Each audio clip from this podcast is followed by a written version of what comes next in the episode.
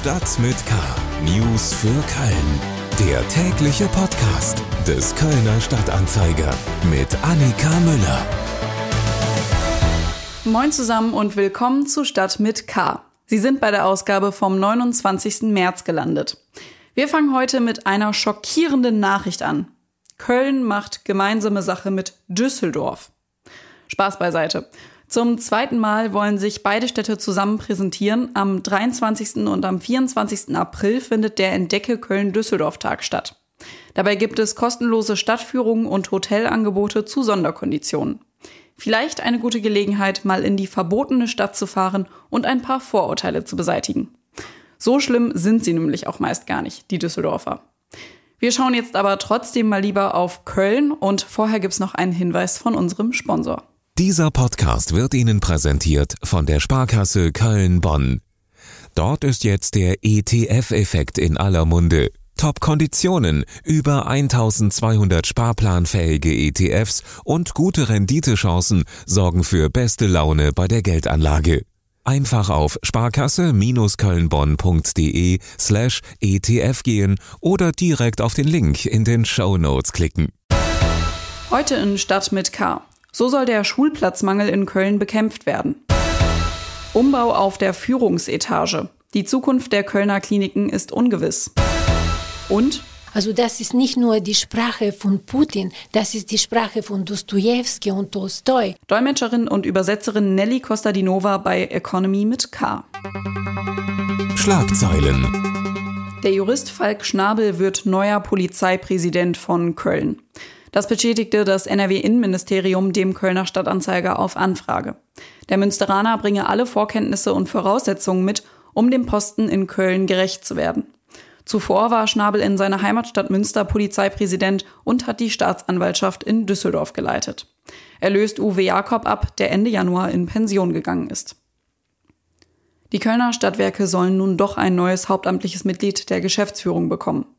Nach der Stadtwerke-Affäre von 2018, bei der es um die Schaffung und Besetzung genau diesen Postens ging, unternimmt der Aufsichtsrat des städtischen Tochterunternehmens jetzt einen zweiten Anlauf zur Einrichtung des Führungspostens. Die neue Führungskraft soll in einem transparenten und ordnungsgemäßen Auswahlverfahren beschlossen werden. Nachdem der Leihradanbieter Nextbike, der in Köln auch die KVB-Räder betreibt, am Freitag seinen Betrieb rechtsrheinisch eingestellt hatte, wird das Angebot jetzt auch linksrheinisch eingeschränkt. Grund dafür seien Vandalismus und Beschädigung der Räder. Derzeit seien laut Stefan Ahnemüller, Pressesprecher der KVB, rund 1500 von 3000 Rädern beschädigt und nicht mehr nutzbar. Es werde an neuen Schlössern für die Räder gearbeitet, wann diese aber eingesetzt werden, sei unklar. Am Montag tagte der Schulausschuss in Köln. Davor demonstrierten Kinder und Eltern gegen den Schulplatzmangel. Wir sind hier, wir sind laut, weil man keine Schulen baut, skandierten sie auf dem Altermarkt.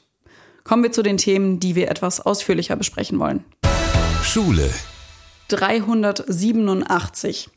So viele Kinder sollen in Köln aktuell noch keinen Platz an einer Schule gefunden haben.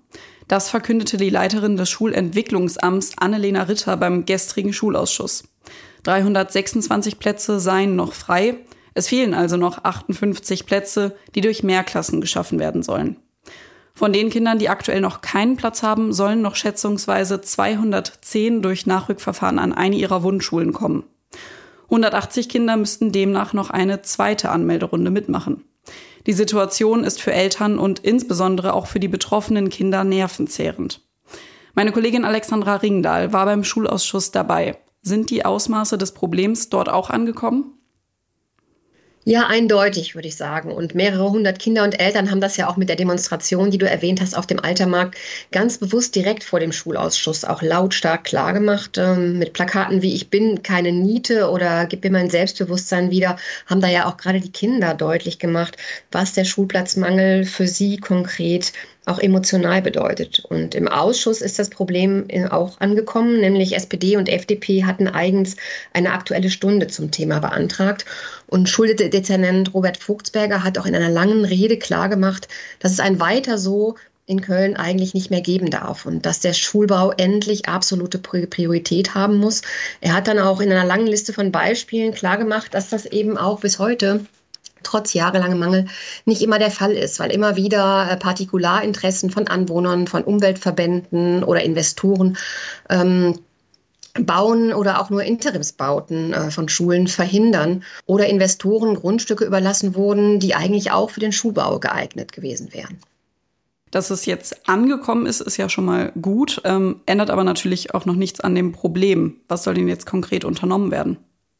Ja, der Schuldezernent will jetzt einfach erstmal ein klares Bekenntnis aller Ratsparteien zu dem Dogma Schuber First, wie er es nannte.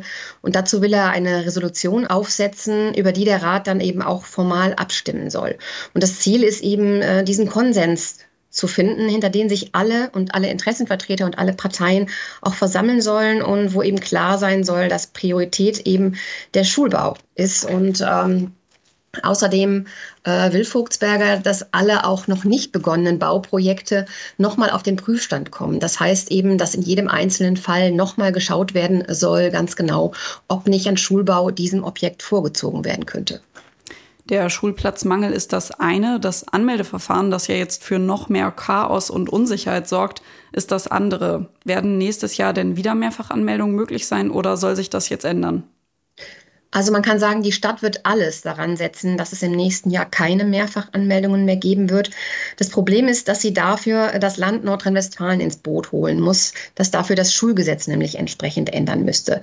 Denn das Schulgesetz gesteht den Eltern das Recht auf Mehranmeldung ausdrücklich zu. Das hat die Stadt rechtlich prüfen lassen, denn ähm, die Stadt wollte das ja im Grunde auch nicht. Das ist nicht so, als ob die Stadt äh, jetzt äh, gerne von sich aus Mehranmeldungen angeboten hat. Und die Stadt hat das eben nur transparent gemacht gegenüber den Eltern Eltern, damit alle die Chance nutzen konnten und nicht nur die wenigen Informierten. Und die Stadt versucht eben jetzt, die Landesregierung das, dafür zu gewinnen. Und das ist auch schon in vollem Gange. Und der Schulausschuss hat sich natürlich auch geschlossen hinter diese Bemühungen gestellt.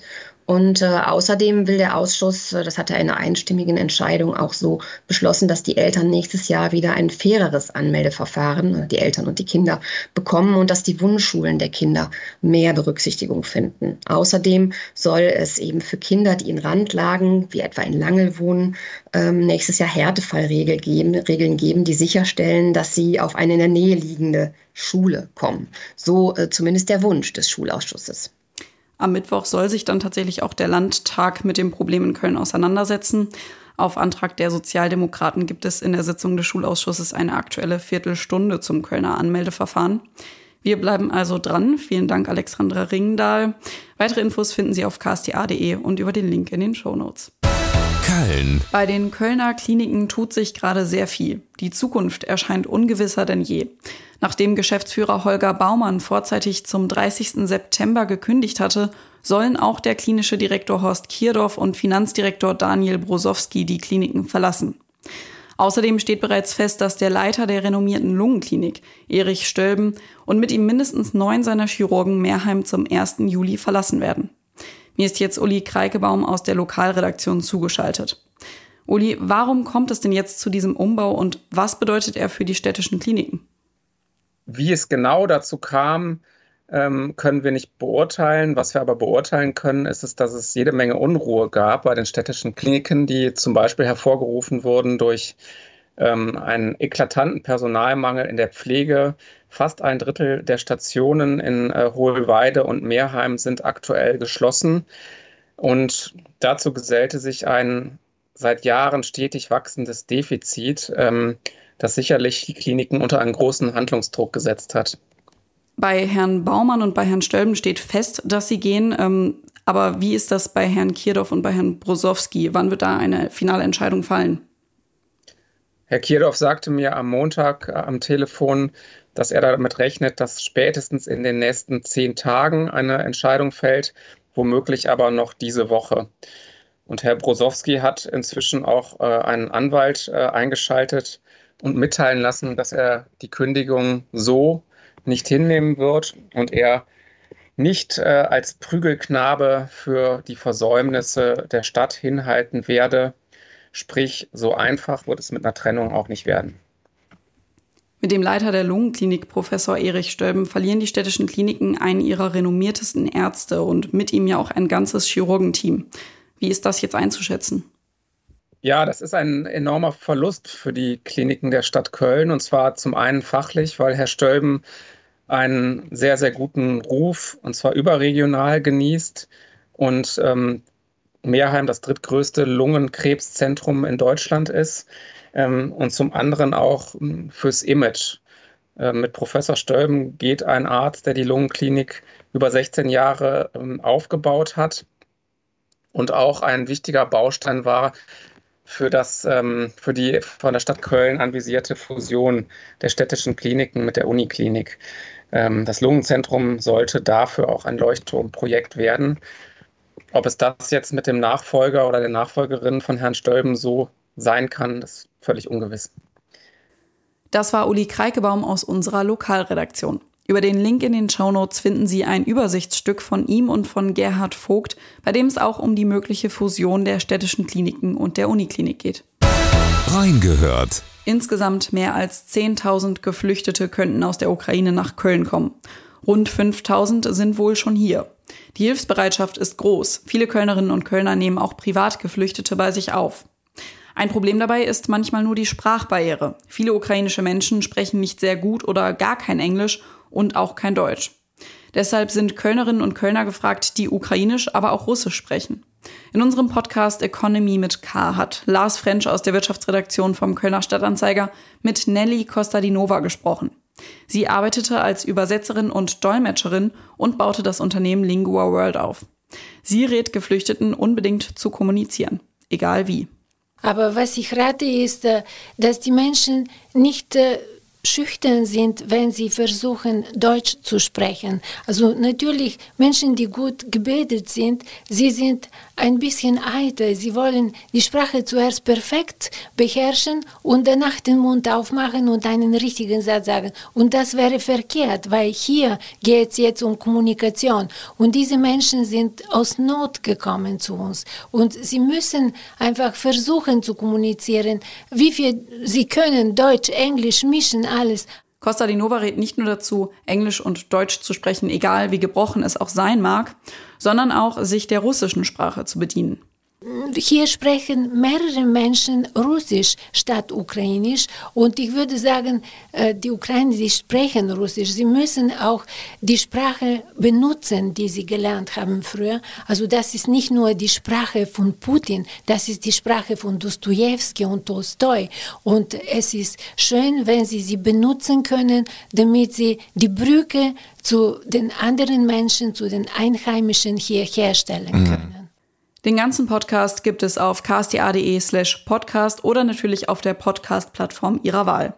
Und damit sind wir auch schon wieder am Ende dieser Episode von Stadt mit K angekommen. Ich verabschiede mich für heute. Mein Name ist Annika Müller. Ich wünsche Ihnen noch einen schönen Tag und bleiben Sie gesund. Tschüss. Stadt mit K. News für Köln. Der tägliche Podcast.